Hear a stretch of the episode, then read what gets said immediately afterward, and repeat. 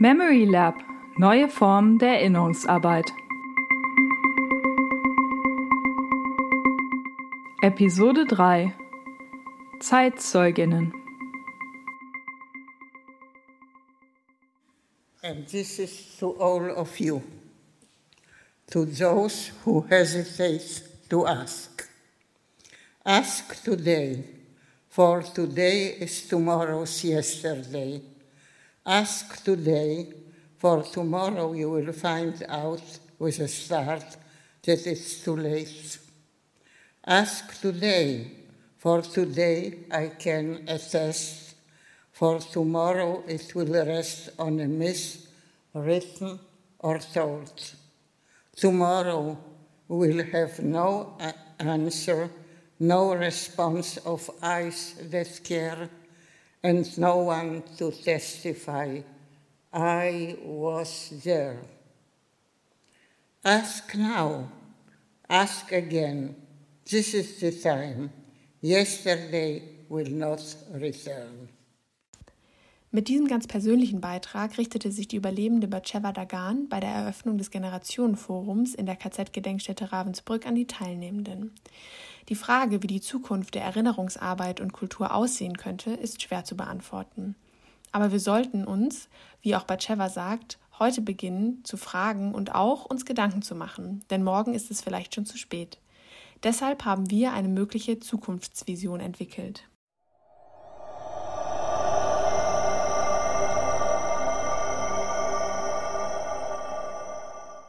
Herzlich willkommen im Jahr 2050. Wir befinden uns im Futurio Memoriae, das Erinnerungsmuseum der besonderen Art.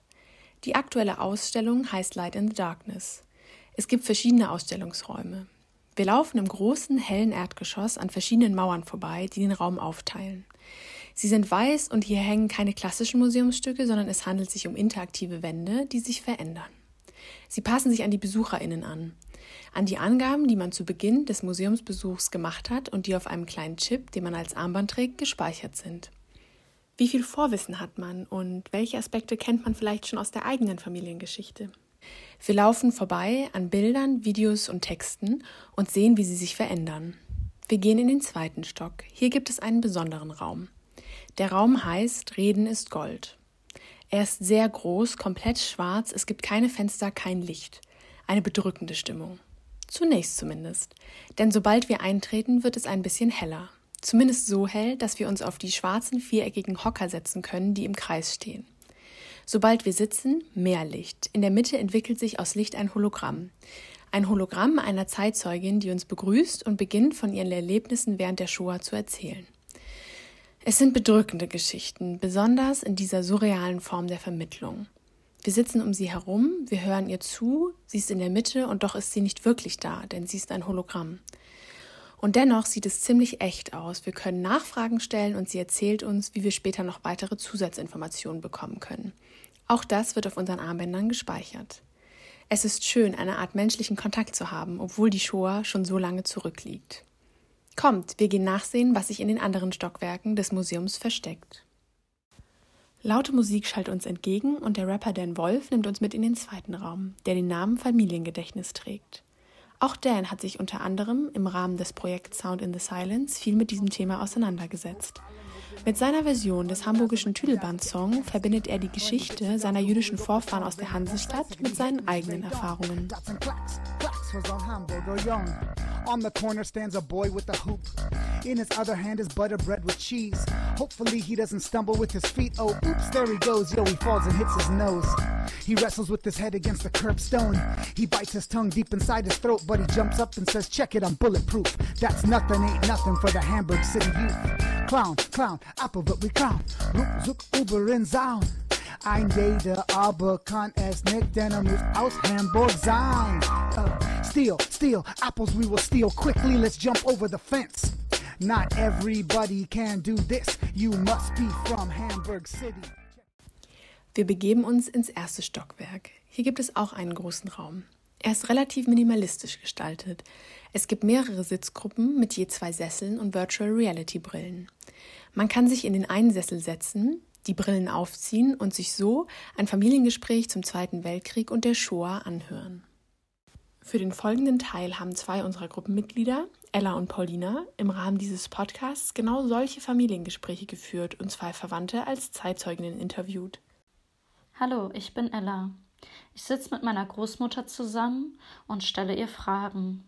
Sie heißt Svetlana Nikulina und ist 74 Jahre alt. Sie ist am 25.09.1947 in Zhytomyr geboren, in der Ukraine. Wer hat äh, alles gekämpft im Zweiten Weltkrieg? Also aus der Familie hat mein Vater mitgekämpft. Also sie hatte nicht mitgekämpft, aber die Schwester meiner Mutter arbeitete im Hospital und ihr Mann Efim war auch im Krieg. Aber im Krieg war auch der Cousin meiner Mutter, mit dem wir eng befreundet waren. Und wahrscheinlich auch die Brüder meines Vaters. Aber ich kann nicht genau sagen, wo sie gekämpft haben. Wo hat die Familie gelebt während des Krieges? Musste sie flüchten?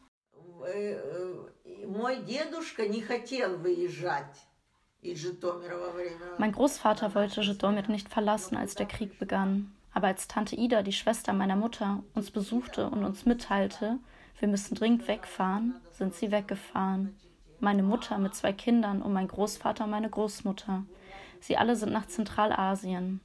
In Taschkent, irgendwo in der Nähe von Taschkent. Meine Mutter hat zusammen mit meinem Großvater in einem Erdölverarbeitungswerk gearbeitet. Und Wurwa und Anja, die Kinder, haben wie immer gespielt. Und alle anderen waren im Krieg. Wie sah das Leben nach dem Krieg aus?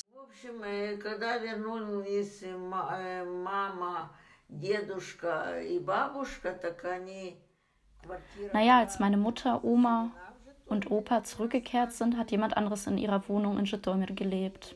Das hatten sie erzählt. Und als sie ihre Nachbarn besucht haben, die, die nicht weit weg von uns wohnten, hat meine Mutter da unsere Kissen gesehen. Das hatte sie erzählt und auch Decken.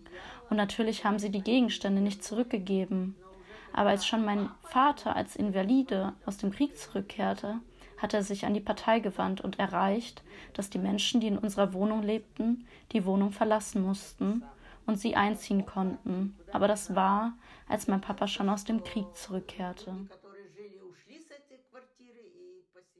Wurde viel über den Krieg gesprochen?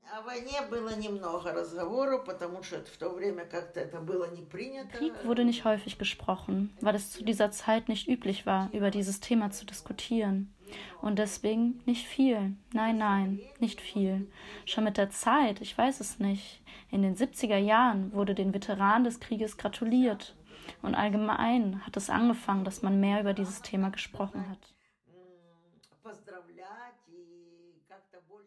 Wurde, wurde über den Holocaust gesprochen? Nein, nein, sowas gab es nicht. Ich habe schon gesagt, dieses Thema war irgendwie ein verschlossenes, wie ein Tabu, wie ein Tabu. Später hat man über Babi Yar gesprochen, was in Kiew geschah, aber im Allgemeinen, nein, nein, war es ein verschlossenes Thema. Noch können Überlebende des Krieges und des Nationalsozialismus persönlich von ihren Erlebnissen erzählen. Welche Rolle hat die nachfolgende Generation in Bezug auf die Erinnerung an den Nationalsozialismus.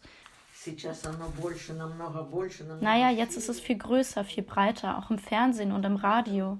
Es werden unterschiedliche Gespräche, Diskussionen geführt. Jetzt ist es viel offener geworden auf der ganzen Welt, weil ich hatte ja schon gesagt, das Thema war ein verschlossenes. Vielleicht nicht im Ausland, vielleicht war es da offener, aber in der Sowjetunion war das Thema ein verschlossenes. Ich wusste sogar nichts über die Konzentrationslager. Vielleicht hatte ich etwas gehört, aber so vertiefend wurde darüber nicht gesprochen. Es scheint also oftmals ein Tabuthema gewesen zu sein. Wie war das in anderen Familien? Wir hören in das nächste Gespräch rein. Ich heiße Paulina Dubowski. Ich sitze mit meiner Großtante zusammen und stelle ihr ein paar Fragen. Sie heißt Christina Schroeder und ist 81 Jahre alt. Sie wurde am 2. Dezember 1939 in Wejherowo in Polen als Krystyna Dubowska geboren. Musste unsere Familie zu Kriegszeiten fliehen?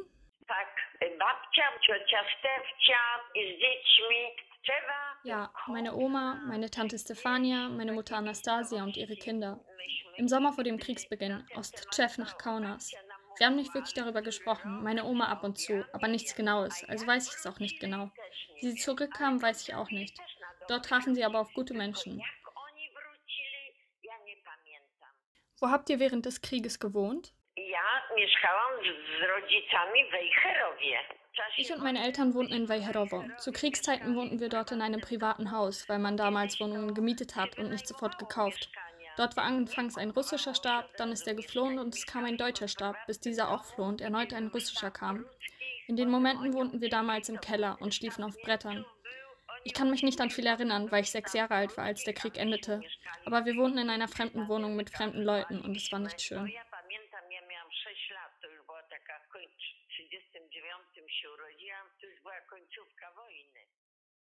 Kannst du dich noch daran erinnern, welchen Einfluss der Krieg auf euer Leben hatte? Wie sah das Leben nach dem Krieg aus?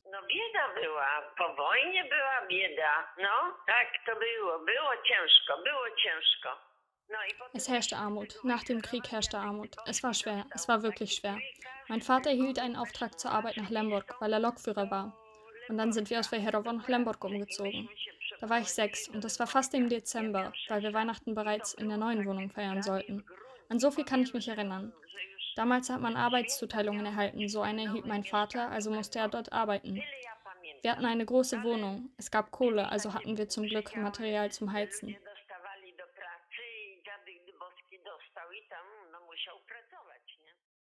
Haben deine Eltern nach dem Kriegsende oft über den Krieg gesprochen?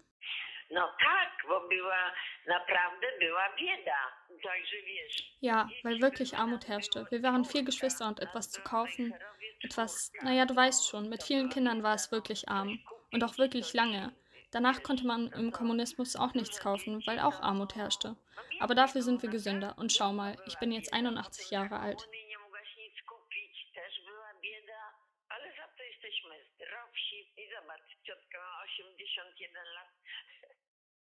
Noch können Überlebende des Krieges persönlich von ihren Erlebnissen erzählen. Welche Rolle und Verantwortung hat die nachfolgende Generation in der Erinnerung an die Ereignisse des Zweiten Weltkrieges deiner Meinung nach? Die Menschen, die den Krieg erlebt haben und ihre Kinder werden sich vielleicht daran erinnern und sind auch anders als die heutige Jugend. Die Jugend heutzutage, denen soll man nur geben. Vielleicht nicht allen, aber vielen. Deren Eltern, die den Kommunismus noch erlebt haben, wo es nichts gab, die sind anders. Aber Kinder, die mit allem aufwuchsen, sind nochmal anders. Ich glaube, die haben eine Haltung im Sinne von, mir steht das zu. Eine Haltung des Konsums. Die Älteren können sich noch daran erinnern. Aber die Jugend pflegt auch die Kriegsleute. Sie verteilen Weihnachtsgeschenke, helfen ihnen und machen ihnen Einkäufe. Das ist auch die Jugend von heute. Das muss man ihnen lassen. Sie kümmern sich um diese Leute.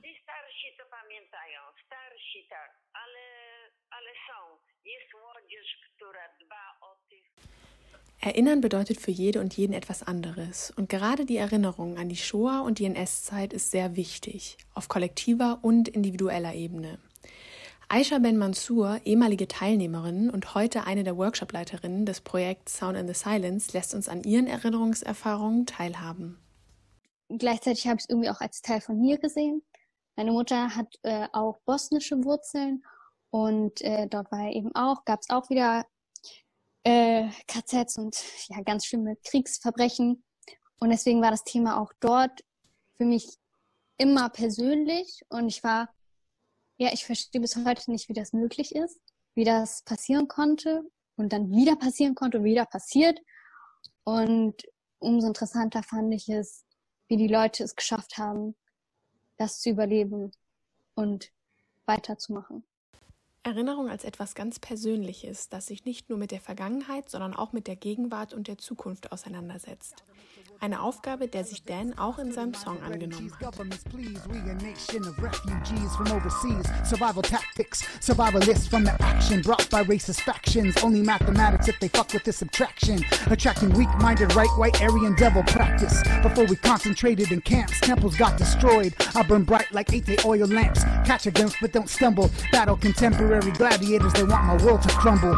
I call this a comeback. You better ask where I've been to arrive where I'm at. Born by the Bay, simple twist of fate, USA. Went back in time, you know I still relate. I steal my future back, who stole my past?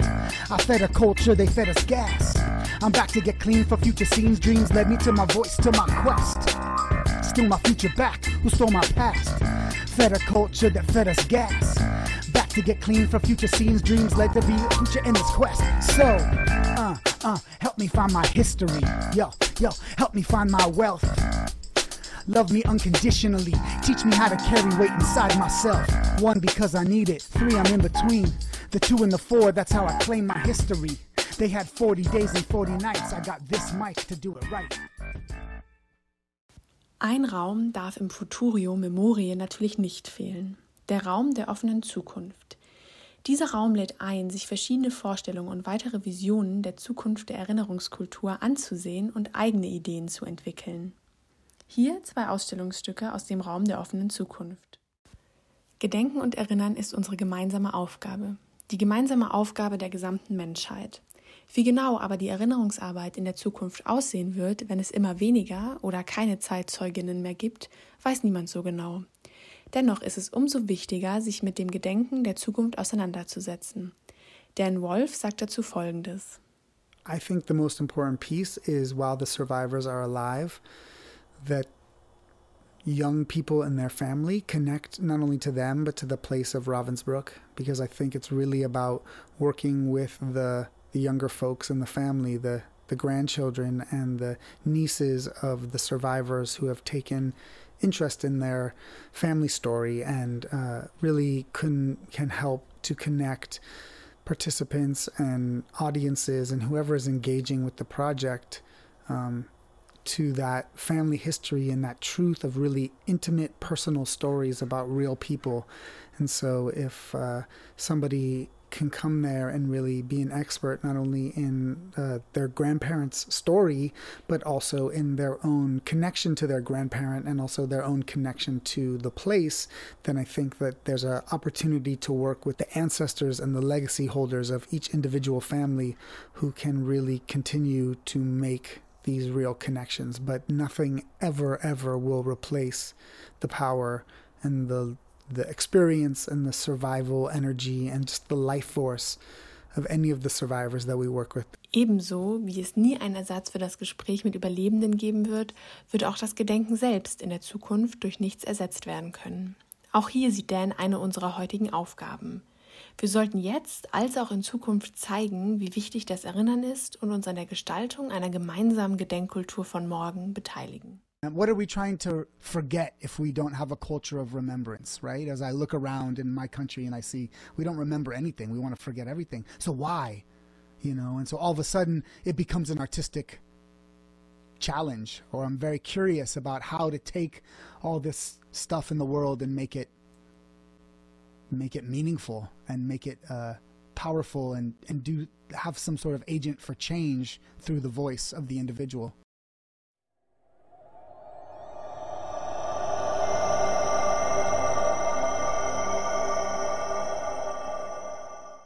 Das wird also unsere Aufgabe für die Zukunft sein.